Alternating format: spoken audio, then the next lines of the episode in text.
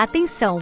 Este material é uma adaptação do PDF de leitura da disciplina Gestão Financeira no Agronegócio, Gestão de Custos, Finanças e Crédito para o Agronegócio. Professor Mestre Fernanda Michele Bassani, contadora formada pela Unisinos, é mestre em Controladoria e Contabilidade pela Universidade Federal do Rio Grande do Sul, com especialização em Controladoria e Finanças também pela Unisinos. Atua como professora na Escola de Gestão de Negócios da Unisinos, em cursos de MBA na Universidade La Salle, com experiência de 16 anos em gestão empresarial. Apresentação da disciplina. Olá!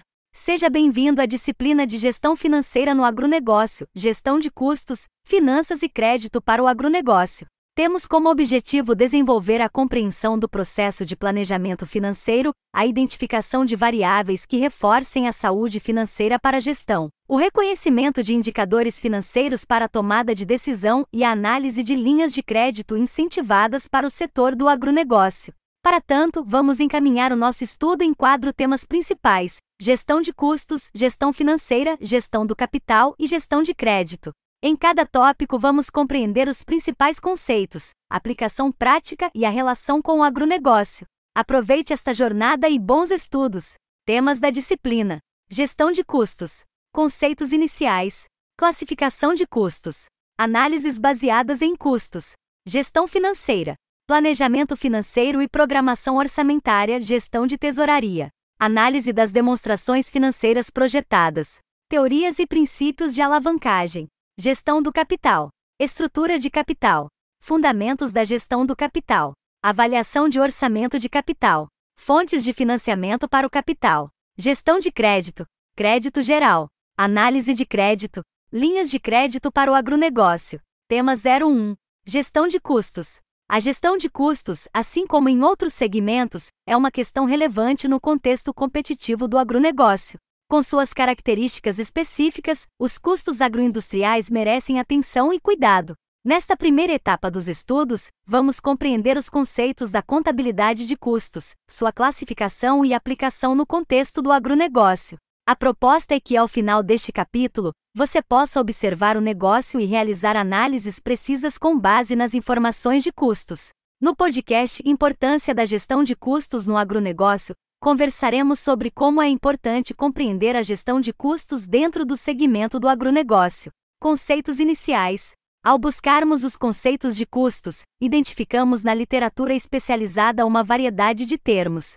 Esses conceitos são condensados com algumas diferenciações que são condicionadas pela natureza, enfoque e características destacadas nos estudos que os abordam. No entanto, independentemente do conceito utilizado, a contabilidade de custos tem como objetivo identificar a natureza do registro do fato contábil ocorrido, acumular e organizar os custos relacionados às diversas atividades operacionais e subatividades do negócio, além de auxiliar a administração no processo de tomada de decisão, avaliação das atividades realizadas, controle operacional e planejamento das atividades futuras do negócio. Como forma de alinhar a aplicação correta desses conceitos, vamos adotar as descrições apresentadas por Martins e Santos e outros autores. Desembolso é todo o dinheiro disponível que sai do caixa para a realização de um pagamento resultante da aquisição de um bem ou serviço, podendo ocorrer à vista ou a prazo. Temos como exemplos: compra de matéria-prima à vista, pagamento de salário do pessoal da manutenção, pagamento de prestação de um empréstimo, pagamento de parcela de financiamento. Investimento é considerado toda aquisição de bem ou serviço que compõe o ativo da organização, sendo um valor que afeta diretamente o ativo da empresa. Exemplos: aquisição de equipamentos, aquisição de imóveis, aquisição de matéria-prima, aquisição de embalagens, participações em empresas. Gasto é o consumo genérico de bens ou serviços. Dependendo da aplicação do bem ou serviço consumido, um gasto poderá ser classificado em custos, despesas, perdas ou desperdícios. Podemos considerar como gasto: consumo de energia elétrica, consumo de material de expediente, consumo de mão de obra na produção, consumo de materiais e matérias-primas, consumo de horas-máquina. Perda é um gasto involuntário, anormal, extraordinário. Exemplos: desfalque no caixa, inundações, greves, incêndio, etc.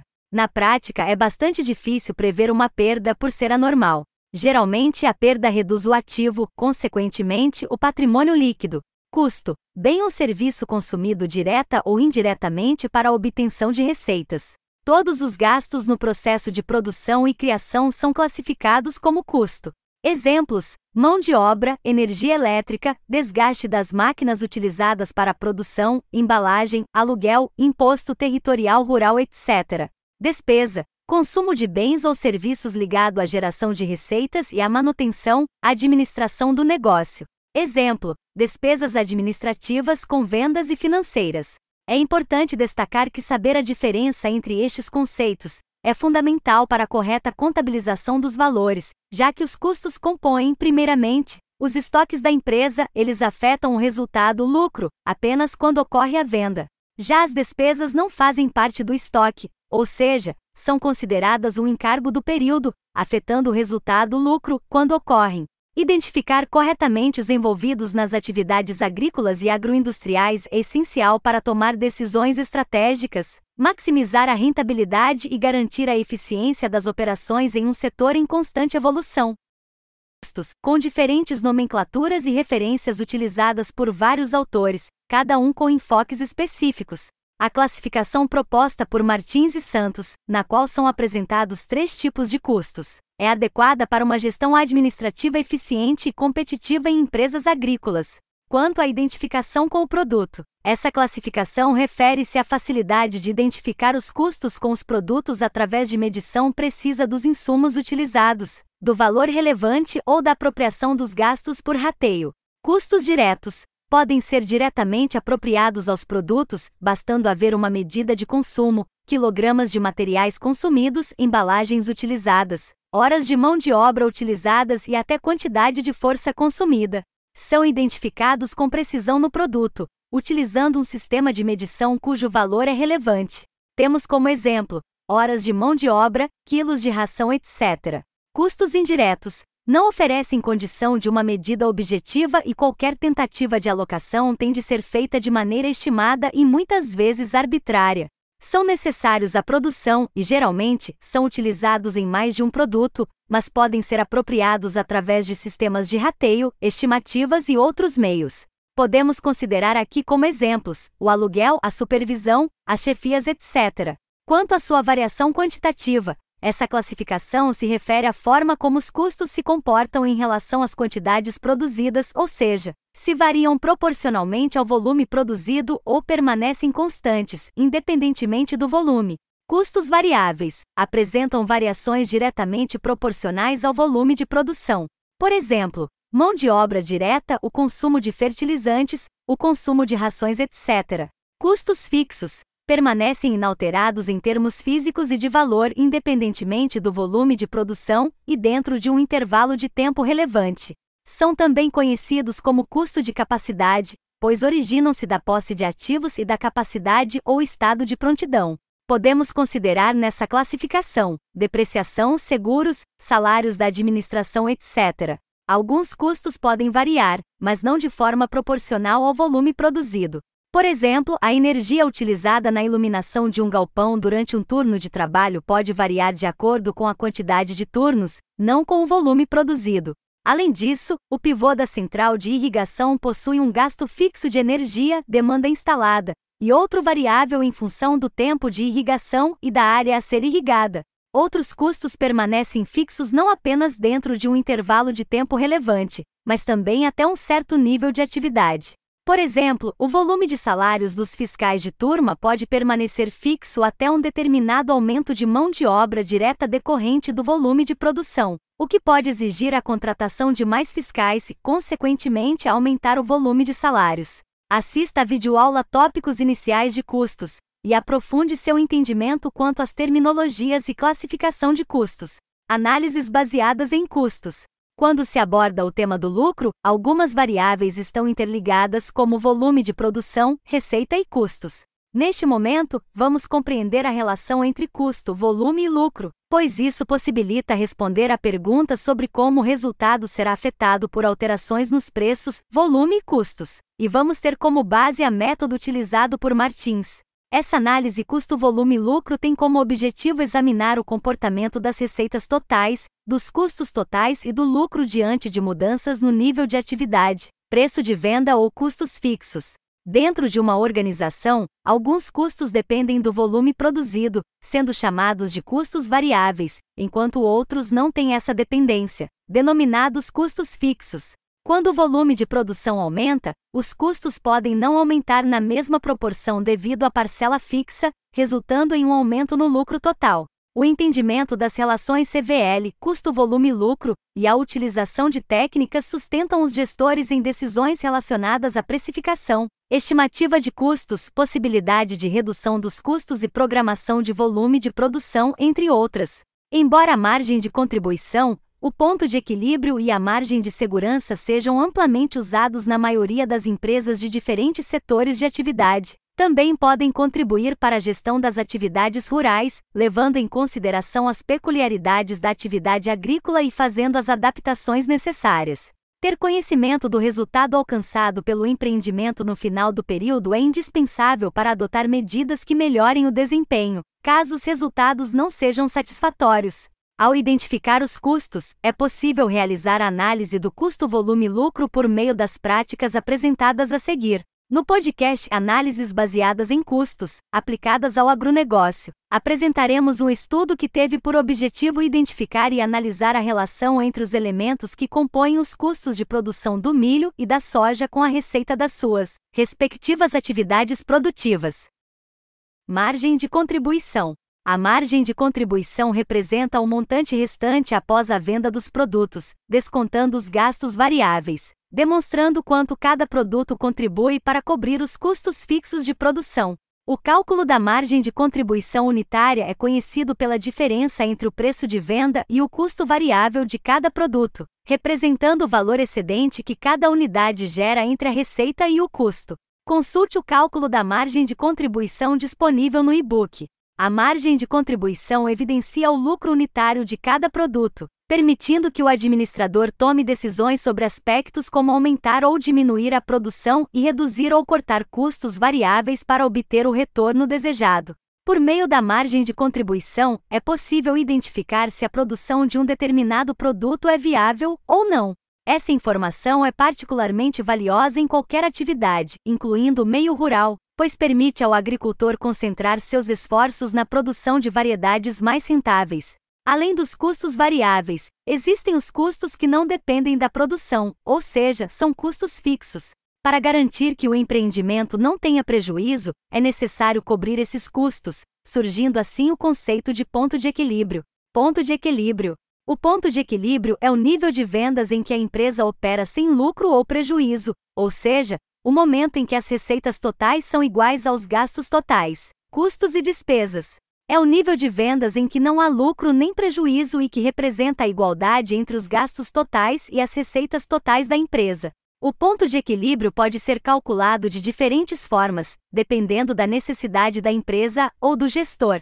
Dessa forma, podem ser adaptadas fórmulas específicas que proporcionem informações gerenciais mais adequadas, Existem diferentes tipos de ponto de equilíbrio, sendo três exemplos mencionados. Ponto de equilíbrio contábil representa o nível de vendas necessário para cobrir todos os custos e despesas da empresa, sem gerar lucro nem prejuízo. Ponto de equilíbrio econômico considera não apenas os custos e despesas contábeis, mas também os custos de oportunidade, possibilitando uma análise mais abrangente da situação econômica das operações. Ponto de equilíbrio financeiro, que envolve uma análise mais aprofundada das questões financeiras da empresa. Dado que uma empresa pode oferecer diversos tipos de produtos, cada um com margens de contribuição distintas, o ponto de equilíbrio de suas vendas é influenciado pelo mix de comercialização. Em outras palavras, a proporção das vendas de cada produto em relação ao total é determinante para o volume de vendas necessário para alcançar o ponto de equilíbrio, em termos gerenciais, a análise do ponto de equilíbrio, independentemente de ser feita em valores monetários ou em unidades, é uma ferramenta valiosa para os gestores entenderem a situação econômica global das operações e tomarem decisões estratégicas adequadas. Ponto de equilíbrio contábil. O ponto de equilíbrio contábil é a quantidade de vendas, em unidades ou em termos monetários, necessária para que a empresa alcance um resultado neutro, ou seja, nem lucro nem prejuízo, supondo que a produção seja igual às vendas. é alcançado quando a receita total de vendas excede os gastos totais, custos e despesas. O ponto de equilíbrio contábil em unidades refere-se ao número de produtos, peças, metros, quilos, que deve ser fabricado e vendido para que o resultado da empresa seja igual a zero. Para calcular essa quantidade, é necessário dividir o valor total dos gastos fixos pelo valor da margem de contribuição unitária. Dessa forma, cada produto vendido cobre, com sua margem de contribuição unitária, uma parte dos gastos fixos da empresa. As fórmulas adotadas para calcular a quantidade a ser produzida e vendida para que a empresa alcance o seu ponto de equilíbrio contábil são as que estão disponíveis no e-book. Confira. Ponto de equilíbrio econômico. O ponto de equilíbrio econômico é alcançado quando as receitas totais são iguais aos custos totais, acrescidos de um lucro mínimo de retorno do capital investido. Ele indica o volume necessário de operação, seja em quantidade física ou em termos monetários, para que a empresa alcance uma margem de lucro pré-determinada. Se difere das demais fórmulas de ponto de equilíbrio, pois inclui a variável lucro desejado na fórmula de cálculo. Dessa forma, o cálculo do PE em quantidade pode ser realizado conforme a seguinte fórmula que você pode consultar no nosso e-book. O ponto de equilíbrio econômico se difere das demais fórmulas de ponto de equilíbrio, pois inclui a variável lucro desejado na fórmula de cálculo. Ponto de equilíbrio financeiro. O ponto de equilíbrio financeiro é uma informação relevante que pode guiar as decisões dos gestores. Em diversas situações, como avaliação de desempenho, decisões de investimento, planejamento e outras decisões de curto prazo, é fundamental que o gestor realize a análise do ponto de equilíbrio, levando em conta apenas os aspectos financeiros. É calculado determinando o nível de atividades necessário, em unidades ou valor monetário, para cobrir os custos e despesas variáveis, os custos fixos, excluindo a depreciação e outras obrigações da empresa no período, como empréstimos e financiamentos bancários. Quando a empresa alcança o ponto de equilíbrio financeiro, seu saldo de caixa se iguala a zero. Ressalta-se que os custos e despesas fixos registrados no período podem incluir também itens que não geram saída de caixa, como a depreciação. Nesses casos, os custos e despesas que não implicam em desembolso financeiro devem ser excluídos para determinar o ponto de equilíbrio financeiro. Por outro lado, todas as despesas obrigatórias que envolvem desembolso financeiro devem ser consideradas, como parcelas de empréstimos, financiamentos e outras contas a pagar pode ser expresso tanto em quantidades como em termos monetários. Para isso, são utilizadas as seguintes fórmulas que você pode consultar no nosso e-book. O cálculo do ponto de equilíbrio financeiro é uma ferramenta valiosa para auxiliar os gestores a entenderem o nível de atividade necessário para que a empresa cubra seus custos e despesas, garantindo sua sustentabilidade financeira. Margem de segurança. A margem de segurança operacional é a diferença entre o total de vendas planejadas e as vendas no ponto de equilíbrio de uma empresa. Em termos operacionais, quanto maior for a MSO, maiores serão as oportunidades de negociação de preços, considerando as relações entre custo, volume e lucro, especialmente quando a empresa atua em um mercado altamente competitivo. Apresenta a queda que as vendas podem sofrer antes de a empresa incorrer em prejuízo operacional. Portanto, conhecer a MSO é relevante, pois se a MSO for baixa, mesmo uma pequena queda na receita de vendas pode resultar em prejuízo. A MSO pode ser calculada em unidades, em valor, faturamento ou em termos percentuais. As fórmulas para o cálculo da MSO estão disponíveis no e-book. Confira. É importante destacar que o percentual admissível de redução na margem de segurança depende da receita atual, ou seja, se houver alteração na receita atual, o percentual de redução também será afetado. O conhecimento da margem de segurança é fundamental para entender o comportamento da lucratividade da empresa, sendo a utilização do ponto de equilíbrio essencial para esse cálculo. Ambos os conceitos contribuem para a compreensão do desempenho financeiro e da estabilidade do negócio. Deixamos ainda para complementar as reflexões sobre o tema a sugestão de um vídeo breve, que aborda o custo de produção agrícola. Acesse o link no e-book. Indicações de filmes, audiobooks. Custo de produção agrícola. O que você precisa saber em 3 minutos. Tema 02. Gestão financeira. Nesta etapa do estudo, tem-se como objetivo abordar as principais bases para obter uma gestão financeira eficiente no setor no agronegócio. Inicialmente aborda-se a importância do planejamento financeiro e programação orçamentária. Em seguida, é apresentada a base para a realização da análise das demonstrações financeiras e, por fim, são vistas as teorias e princípios relacionados à alavancagem. Aproveite para assistir a videoaula Tópicos Iniciais da Gestão Financeira, fixe os tópicos iniciais deste conteúdo e se prepare para dar continuidade ao nosso tema: Planejamento Financeiro e Programação Orçamentária. Entende-se como planejamento o processo contínuo e sistemático que direciona a empresa nas tomadas de decisões estratégicas. O planejamento permite que a empresa conheça os resultados operacionais de cada atividade e, em seguida, execute os acompanhamentos necessários para que esses resultados sejam alcançados e os possíveis desvios sejam analisados, avaliados e corrigidos. A quantificação desse planejamento resulta no orçamento empresarial, que implicam a utilização de técnicas e procedimentos contábeis, aplicados antecipadamente aos fatos decorrentes dos planos, diretrizes e metas para a consecução do resultado esperado. Ao final do processo, são elaborados os demonstrativos econômico-financeiros projetados para o período. Conforme hoje, uma vez definidos os cenários econômicos e as premissas básicas, passamos à etapa de projeções e simulações de resultados.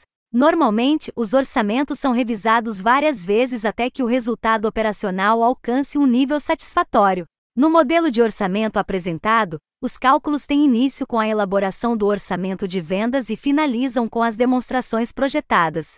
A seguir, detalhamos as principais etapas para a elaboração do orçamento geral. Orçamento de vendas. Nessa fase são calculados os preços de vendas dos produtos, os impostos gerados sobre as vendas, o percentual de comissão pago sobre as vendas, etc. Tem por objetivo determinar a quantidade e o valor total dos produtos a vender, bem como calcular os impostos, a partir de projeções de vendas elaboradas pelas unidades de vendas ou executivos e especialistas em marketing.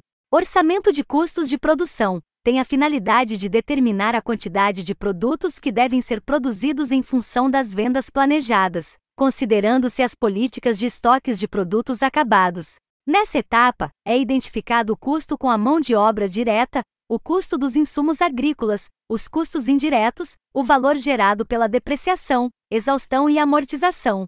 Orçamento de despesas. Nesse momento, é mensurado as despesas relacionadas à comercialização, as despesas administrativas e financeiras, essa etapa visa dimensionar os recursos necessários para dar suporte às vendas orçadas e identificar os recursos necessários para cobrir as despesas administrativas. A maioria das despesas é de natureza fixa, porém, algumas são variáveis, isso é, variam em função do volume de vendas.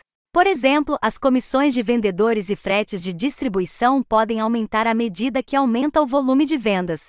Orçamento de investimentos. Nessa fase, projeta-se os investimentos necessários para o ano agrícola, determinam-se os valores de aquisições e baixas do ativo permanente, bem como apuram-se as cotas de depreciação, exaustão e amortização. Os investimentos planejados para o ano são projetados em valores correntes dos respectivos meses. Com a elaboração do orçamento geral, é possível elaborar as projeções de fluxo de caixa, da demonstração do resultado e do balanço geral da empresa. Vamos detalhar cada uma destas projeções. Projeção de caixa é uma importante ferramenta dentro do processo de planejamento econômico e financeiro. É elaborado após a criação de todos os outros orçamentos específicos, que juntos compõem o orçamento geral. A integração entre a projeção da demonstração do fluxo de caixa e o orçamento de aplicações financeiras e financiamentos é profunda e indissociável. Isso ocorre porque a disponibilidade ou falta de caixa influencia diretamente nas decisões de aplicação financeira ou na necessidade de buscar captação de empréstimos. Essas ações, por sua vez, geram receitas ou despesas financeiras, que impactam na demonstração de resultado e no saldo de caixa, criando um ciclo interdependente. A projeção de caixa é construída com base nos dados apurados nos quadros analíticos de movimentações financeiras, sendo complementada pelas movimentações financeiras das atividades de investimentos e financiamentos, exceto aquelas relacionadas a novas aplicações financeiras e novos empréstimos em reais. Projeção de resultados é uma das peças mais importantes do orçamento, pois é nessa demonstração que se reflete o resultado das operações. As atividades de operações são conduzidas em função da última linha da demonstração de resultado, que indica o lucro líquido ou prejuízo do período.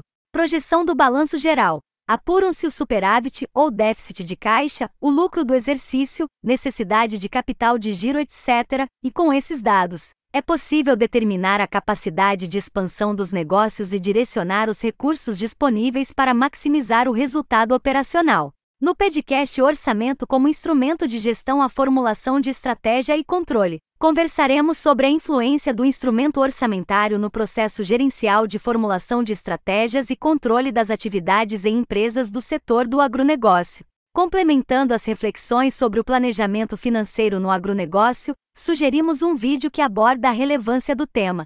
Acesse o link no e-book. Análise das demonstrações financeiras projetadas. A análise das demonstrações financeiras tem como principal objetivo examinar o desempenho econômico-financeiro de uma empresa em um período passado específico, permitindo diagnosticar sua situação atual e obter informações para prever tendências futuras. Em essência, essa análise avalia os efeitos das decisões financeiras tomadas pela empresa em sua liquidez, estrutura patrimonial e rentabilidade.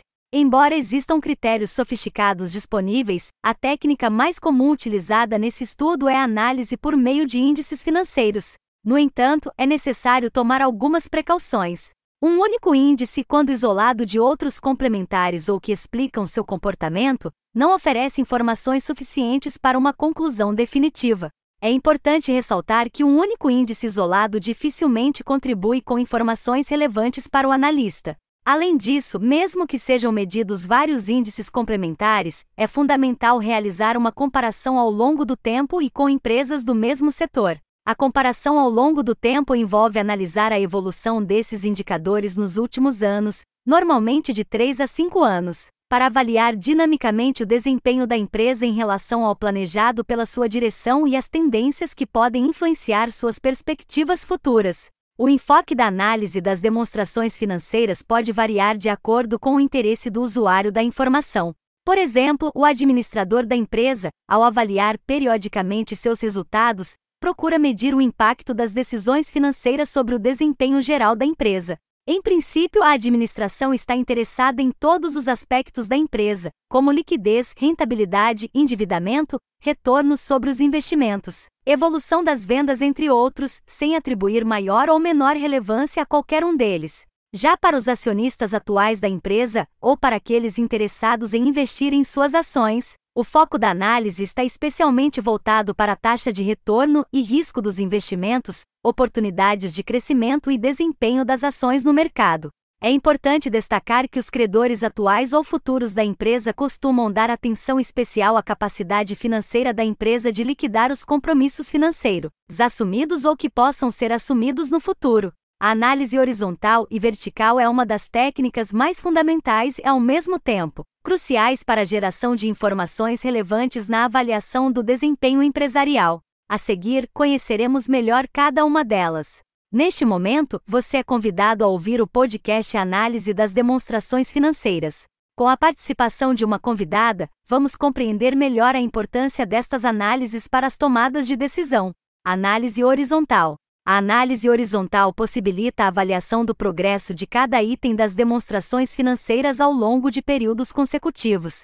Por exemplo, a variação das vendas e dos lucros brutos de uma empresa nos últimos três anos pode ser facilmente avaliada e interpretada por meio do estudo da análise horizontal, aplicada às demonstrações de resultados referentes aos períodos considerados é considerada uma ferramenta de estudo que possibilita avaliar a evolução dos diversos elementos das demonstrações contábeis ao longo de um período de tempo específico. Essa técnica é de grande importância, pois permite analisar a tendência passada e futura de cada valor contábil. Em muitos casos, a situação atual de uma empresa é influenciada por eventos ocorridos em períodos anteriores, os quais podem ainda refletir-se em períodos futuros.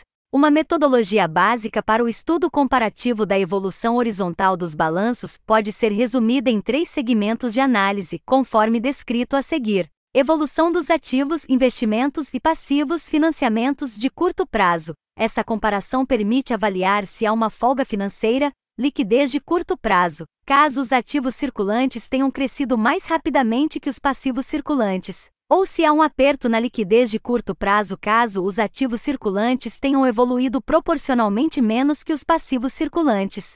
Evolução do ativo não circulante produtivo. Esse grupo patrimonial reflete a capacidade instalada de produção, vendas da empresa, devendo haver um nível adequado de investimentos em bens fixos produtivos para acompanhar o crescimento de vendas.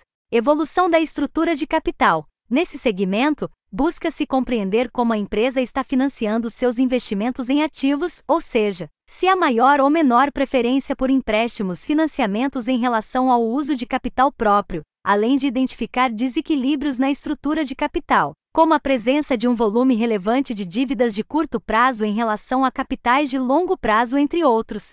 Na análise das demonstrações de resultados, a análise horizontal foca principalmente na evolução dos custos e despesas em relação ao volume de vendas e seus efeitos nos resultados do exercício. Por exemplo, uma situação em que o crescimento dos custos dos produtos vendidos seja proporcionalmente menor que o aumento das receitas operacionais geradas pode indicar uma redução no custo unitário de venda devido a um maior nível de produção e vendas. Além disso, uma evolução mais significativa das receitas de vendas em relação aos custos e despesas operacionais totais denota um melhor desempenho na administração dos ativos da empresa.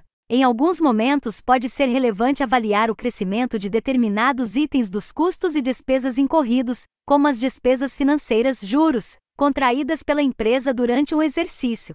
Em épocas de altas taxas de juros, esse comportamento assume maior importância, refletindo a política de capitalização da empresa. Da mesma forma, em empresas sob regime de controle de preços, pode-se observar um crescimento relativamente maior no volume de vendas em relação ao lucro bruto, explicado pela impossibilidade de repassar os aumentos de custos aos preços. É importante ressaltar que existem outros pontos de estudo importantes que podem ser incluídos na análise, dependendo dos objetivos específicos do analista. Os segmentos mencionados acima fornecem uma visão geral de como conduzir o processo, permitindo que o analista avalie as demonstrações contábeis de forma mais organizada. Análise vertical.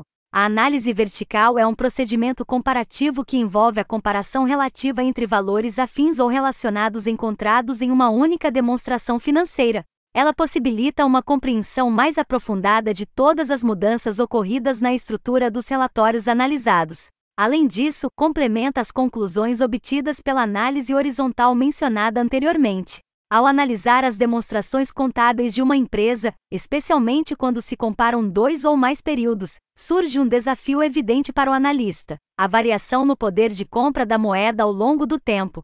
Comparar valores em épocas diferentes não oferece uma base confiável para avaliar o desempenho real, pois a instabilidade monetária reduz o valor da moeda resultando em um aumento artificial aparente desses valores. Por esse motivo, torna-se inadequado para o analista trabalhar exclusivamente com os resultados nominais das empresas, conforme apresentados em suas demonstrações contábeis regulares. É essencial ajustar esses valores para uma unidade monetária constante, garantindo que as demonstrações contábeis mantenham a uniformidade em termos de capacidade de compra ao longo do tempo. Teorias e princípios de alavancagem. A análise da alavancagem financeira e operacional é fundamental no processo de avaliação de uma empresa. A expectativa é que as decisões financeiras contribuam para melhorar o desempenho operacional e líquido da empresa, o que é evidenciado pelo grau de alavancagem correspondente. Ao utilizar a alavancagem operacional e financeira na avaliação da empresa, é possível compreender sua viabilidade econômica, identificando as causas por trás de possíveis variações nos resultados. O estudo da alavancagem operacional, em especial, permite analisar a natureza cíclica do negócio e a variabilidade dos resultados operacionais. Por outro lado, a alavancagem financeira possibilita avaliar como o endividamento da empresa está afetando a rentabilidade dos proprietários. Ao examinar essa alavancagem, podemos separar o lucro operacional da empresa, ou seja, o resultado gerado pelos ativos e determinado exclusivamente pelas decisões de investimento, do lucro líquido, que é influenciado também pelas decisões de financiamento. A avaliação do impacto total da estrutura de custos da empresa em suas decisões operacionais e financeiras é realizada por meio da alavancagem total, que combina as informações das alavancagens operacional e financeira.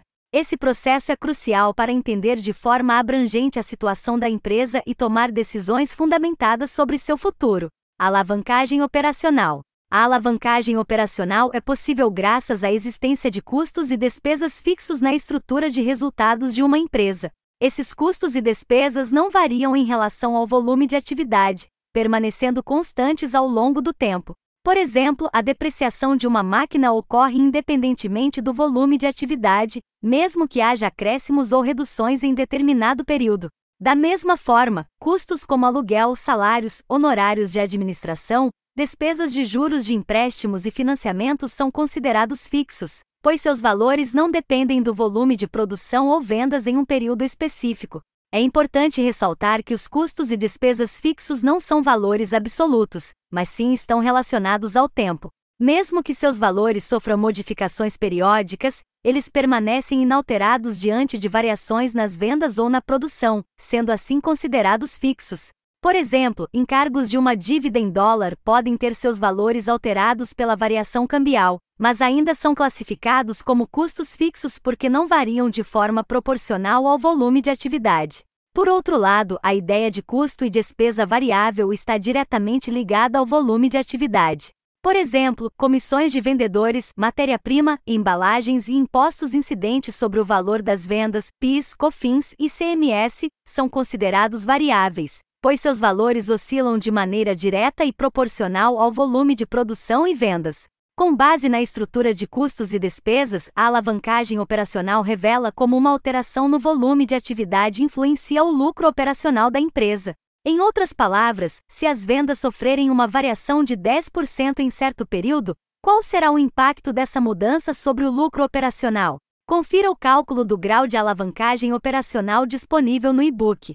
Por exemplo, se um aumento de 10% nas vendas de uma empresa determinar um acréscimo de 35% nos lucros, tem-se um GAL de 3,5, que representa uma elevação de 3,5% nos resultados operacionais para cada 1% de elevação das vendas.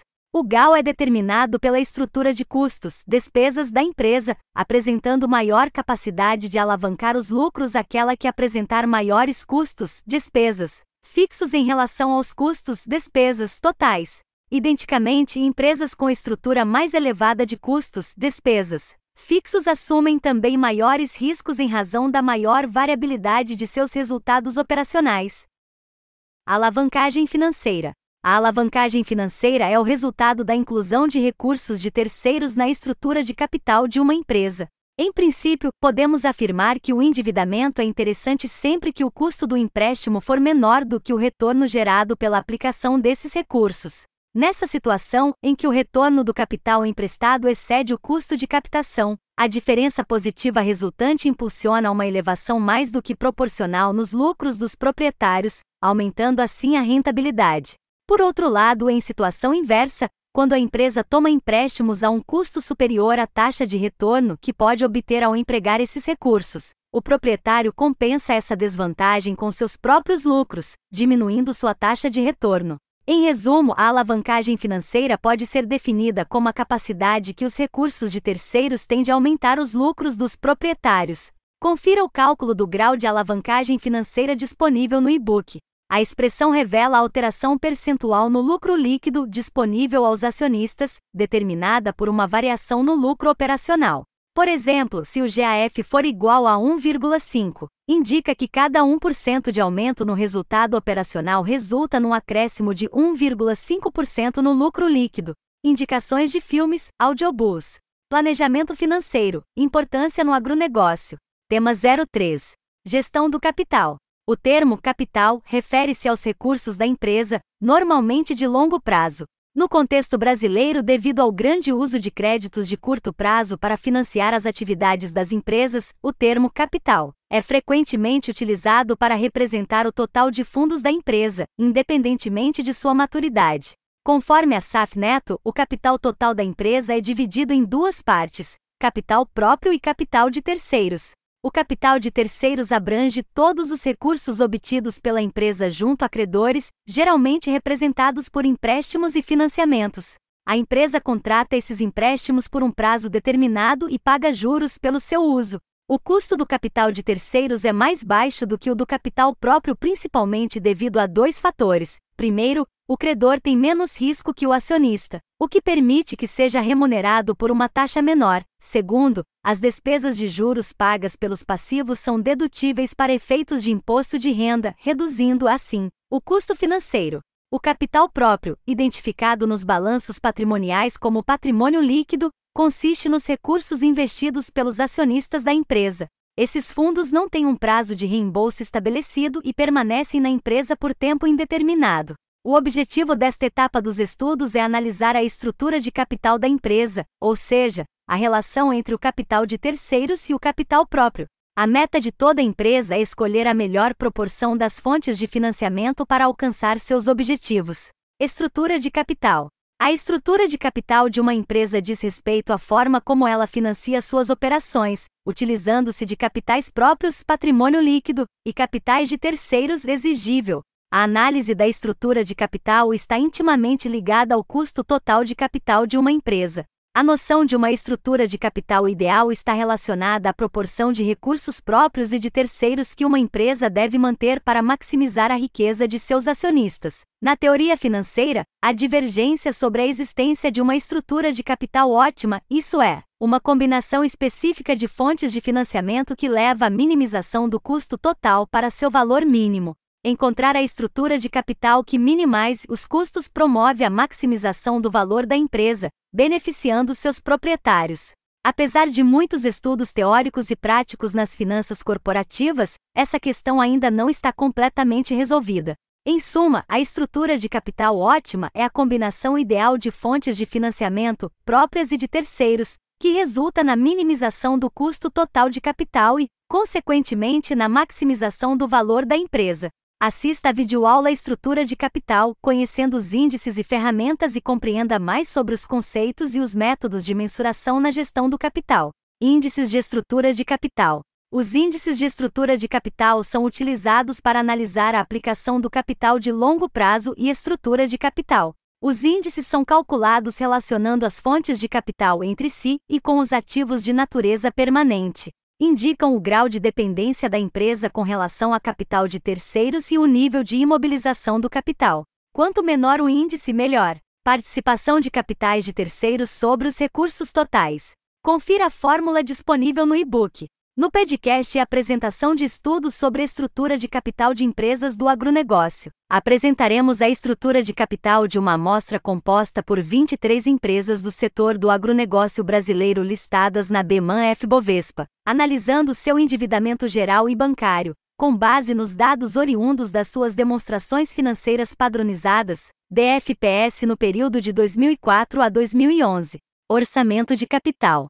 O orçamento de capital é um procedimento utilizado pelas empresas para avaliar e classificar investimentos de grande magnitude, que envolvem um considerável volume de capital e possuem impacto a longo prazo.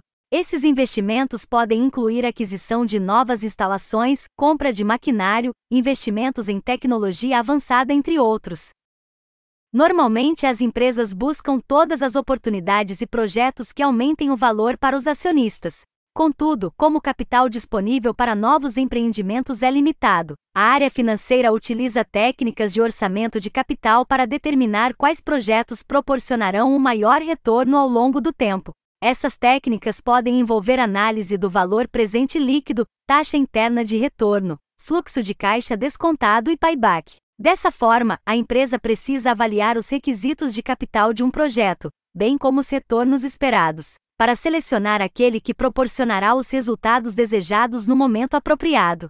Nesse contexto, o orçamento de capital desempenha um papel crucial, pois oferece informações valiosas, tais como decisões de longo prazo. O orçamento de capital é útil para a organização em termos de decisões de longo prazo, pois além de influenciar diretamente a estrutura de custos e as perspectivas futuras da empresa, também afeta sua taxa de crescimento. Posição competitiva. As decisões de investimento de capital auxiliam a empresa na determinação de seus lucros futuros, o que tem um grande impacto em sua posição competitiva. Projeção de caixa: uma organização necessita de uma quantidade considerável de fundos para suas decisões de investimento. Ao definir o orçamento de capital, a empresa adquire conhecimento sobre a quantidade de dinheiro necessária, garantindo a disponibilidade de recursos quando necessário. Maximização da riqueza, decisões de investimento de longo prazo ajudam a proteger o interesse dos acionistas. Quando uma organização investe de forma planejada, os acionistas também têm mais interesse em investir na empresa, o que contribui para a maximização da riqueza da organização. Portanto, é fundamental que uma empresa tome decisões cuidadosas sobre como aplicar seu capital, uma vez que determinações equivocadas podem resultar em consequências graves.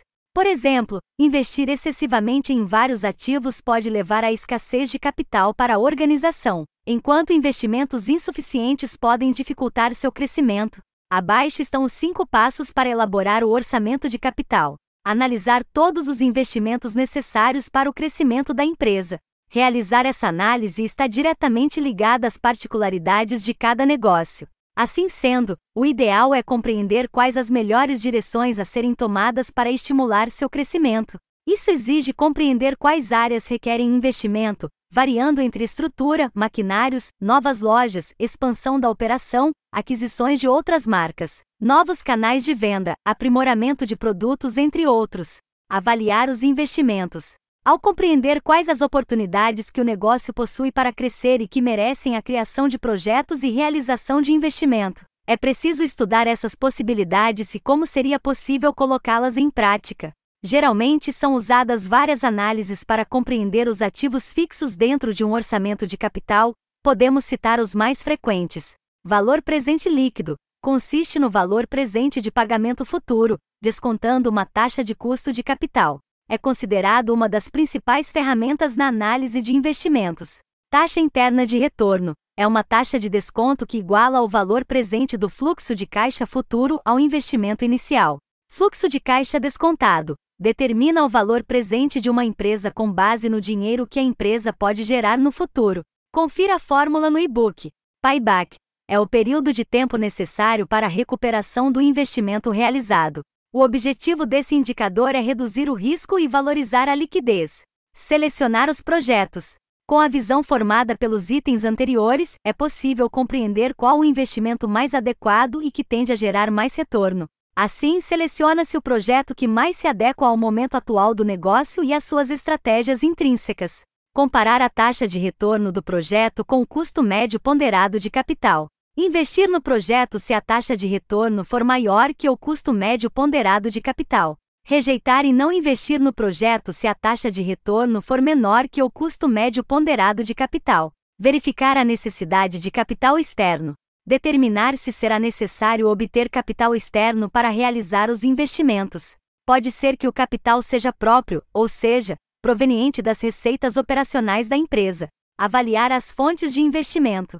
Exemplos de fontes de investimentos incluem FINEP, financiadora de estudos e projetos, BNDES, Banco Nacional do Desenvolvimento, Finame, financiamento para produção e aquisição de máquinas e equipamentos nacionais credenciados no BNDES, bancos, cooperativas, incubadoras, aceleradoras. Esses produtos oferecidos como fontes de investimento serão detalhadas no tema seguinte, em que apresentamos um podcast sobre linhas de crédito para o agronegócio. Para finalizar o tema de orçamento de capital, convidamos você a ouvir o podcast Apresentação de um Estudo sobre Práticas de Orçamento de Capital, que fornece evidências sobre as práticas do orçamento de capital em empresas do setor elétrico. Nesse sentido, conclui-se que o orçamento de capital se configura como uma abordagem para identificar, avaliar e selecionar investimentos que se estendem ao longo de um período significativo. É considerado uma ferramenta crucial, pois permite mensurar os riscos associados a projetos de investimento. Indicações de filmes, audiobooks. Fundamentos de finanças. A estrutura de capital importa? Tema 04. Gestão de crédito. O crédito representa a transferência de bens atuais com a expectativa de receber no futuro, tornando-se assim um recurso de alta importância para as empresas, visto que impulsiona o aumento das vendas.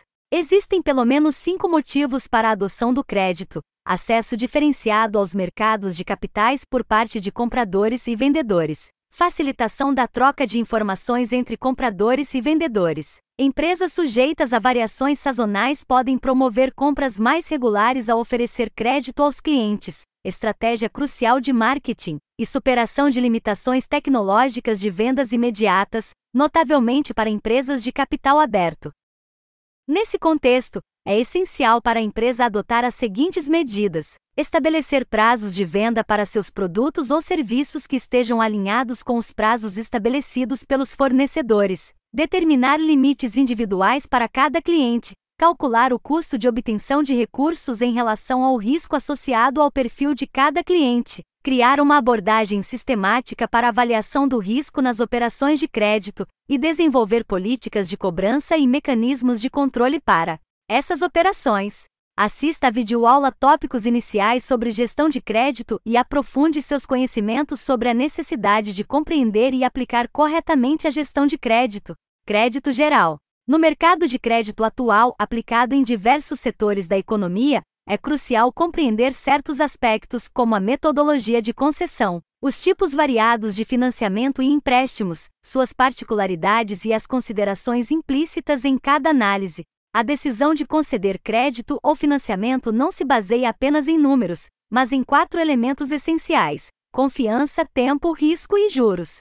A confiança envolve reciprocidade e fé, representando a segurança íntima com que se concede recursos financeiros a um tomador para financiar despesas ou investimentos. Pressupõe-se o cumprimento do acordo entre credor e devedor. O tempo é o prazo que o devedor tem para capitalizar-se e quitar a obrigação adquirida.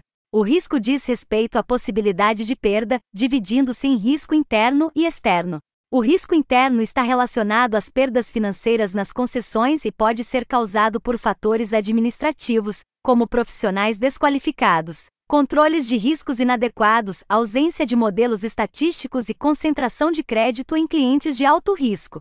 Já os fatores externos são de natureza macroeconômica e podem estar relacionados à liquidez de pessoas físicas ou jurídicas. Para entender o conceito de crédito, é importante destacar que se trata da entrega de um valor presente com base na promessa de pagamento futuro. No contexto bancário, que se concentra na intermediação financeira, o crédito envolve disponibilizar ao cliente, tomador de recursos, um determinado valor por meio de empréstimos ou financiamentos, com a promessa de pagamento em data futura. Além disso, o crédito desempenha um papel importante no fomento da sociedade, financiando investimentos para pessoas físicas e jurídicas, o que estimula o aumento da demanda em todo o mercado. Podemos classificar o crédito em duas categorias principais: público e privado. O crédito público destina-se a cobrir os gastos governamentais em áreas essenciais, como educação, saúde e segurança, enquanto o crédito privado é voltado para empresas de diversos setores. Análise de crédito, quando um profissional de análise de crédito, em qualquer segmento de mercado, avalia os potenciais riscos de falta de pagamento no futuro por parte dos clientes, é essencial que ele possua um entendimento minucioso e técnico dos pilares fundamentais que norteiam este assunto. Inicialmente, Gitman abordava os 5 CS tradicionais, que destacam a habilidade de cumprir com obrigações financeiras em compras a prazo por parte dos tomadores de crédito, incluindo capacidade, condições, capital, caráter e colateral. Atualmente a lista foi ampliada para 6 CS, incluindo o elemento conglomerado. Uma sólida compreensão desses conceitos constitui a base primordial para formular uma avaliação confiável. Apresenta-se a seguir de forma detalhada cada elemento. Caráter. O caráter do cliente pode ser identificado por meio de informações internas e externas, as informações internas podem ser obtidas dentro do próprio ambiente de trabalho. Com essas informações, o credor deve verificar como o cliente se comportou no mercado financeiro. Nessa etapa, é importante analisar a reputação do cliente e verificar se há algum fato que possa desaboná-lo. As informações externas podem ser obtidas por meio de órgãos de proteção ao crédito, verificando se o cliente possui títulos protestados em cartório ou se está cadastrado no CCF, cadastro de cheque sem fundo. Além disso, observa-se o histórico de ocorrências no Serasa. É comum também recorrer aos fornecedores para obter informações sobre o hábito de pagamento do cliente. Capacidade. A capacidade é avaliada com base nas receitas e despesas da empresa, verificando se estas permitem cumprir as obrigações no mercado. Refere-se à avaliação subjetiva do analista quanto à habilidade do cliente em gerenciar e converter seus negócios em receita. Normalmente, os credores consideram a renda das pessoas físicas ou a receita das empresas como a fonte primária de pagamento, e o principal indicador para verificar se o cliente possui capacidade para honrar a dívida. Para pessoas jurídicas, são analisados os demonstrativos e relatórios contábeis com foco na liquidez e no endividamento. Os sócios e empregados também são analisados, assim como o desempenho da empresa no mercado, seu histórico de sucesso e insucesso com produtos e serviços oferecidos. Capital: A situação financeira do cliente reflete-se em seu capital. São consideradas informações relacionadas ao endividamento, liquidez, lucratividade e outros índices financeiros calculados a partir das demonstrações financeiras da empresa. O capital do cliente refere-se às fontes de recursos, sua frequência e consistência. Empresas devem apresentar demonstrativos contábeis para avaliação de capital. Nessas demonstrações, é possível verificar as condições do negócio, o segmento em que a empresa atua, seu fluxo de caixa, suas fontes de recursos e financiamentos, entre outros. Colateral: O colateral é a garantia oferecida pelo cliente deve ser algo tangível e não se confunde com a capacidade de pagamento, que não é tangível nem executável em juízo. O colateral é uma forma de minimizar os riscos de inadimplência e a perda parcial ou total de pagamento. Bens móveis e imóveis podem ser oferecidos como garantia no mercado. Condições: essa variável envolve fatores externos à empresa e está relacionada ao macroambiente em que ela atua, foge do seu controle. Inclui medidas de política econômica como restrições ao crédito, política cambial e de juros, além de fatores climáticos e imprevisíveis. Riscos de mercado e fatores de competitividade também moldam a análise das condições. Está relacionada à sensibilidade da capacidade de pagamento dos clientes diante de fatores externos adversos ou sistemáticos, como aumento nas taxas de inflação, taxas de juros e paridade cambial, e crises em economias de países desenvolvidos e emergentes que têm relacionamento com o Brasil. Essa variável é de extrema importância, pois os riscos sistemáticos afetam diretamente a empresa. Por isso, analisa-se o cenário econômico atual em que a empresa está inserida e como ela lida com fornecedores e clientes. Quanto mais diversificada for sua carteira de clientes e fornecedores, menores serão os riscos. Conglomerado com uma ênfase maior nas empresas, o C, que simboliza o conglomerado, busca compreender de que maneira o grupo de empresas ao qual a solicitante pertence impacta o crédito. Afinal, a concessão do crédito será destinada a apenas uma das empresas. No entanto, é crucial entender como o conglomerado empresarial influencia a responsabilidade. A complexidade aumenta consideravelmente quando tratamos do mercado de agronegócio no Brasil, pois, além dos seis pilares tradicionais, também temos a influência substancial de outros fatores significativos, denominados CS adicionais: clima, câmbio e cultura commodities. Esses elementos são cruciais para uma análise abrangente dos riscos de inadimplência no setor. Essa complexidade é fruto de diversos fatores, incluindo as mudanças climáticas mais frequentes observadas nas últimas décadas, resultando em períodos de seca ou excesso de chuvas, bem como a volatilidade cambial. A imprevisibilidade em relação aos preços e à produtividade das culturas agrícolas amplia a dificuldade de avaliar a geração de fluxo de caixa proveniente das operações. É evidente, portanto, que a análise de crédito no mercado de agronegócios no Brasil é um processo dinâmico e extremamente volátil. Assim, a definição do tipo de análise e sua abrangência são indubitavelmente pontos cruciais na avaliação do risco dos clientes. É comum que certos bancos copiem os formulários de outras instituições financeiras e adotem os mesmos indicadores e metodologias de análise para uma carteira de clientes, com perfis distintos.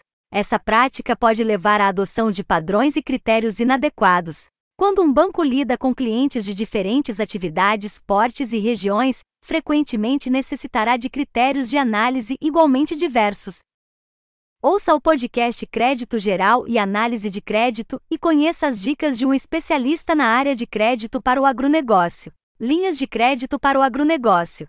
O agronegócio nacional desempenha um papel de grande importância na economia do Brasil.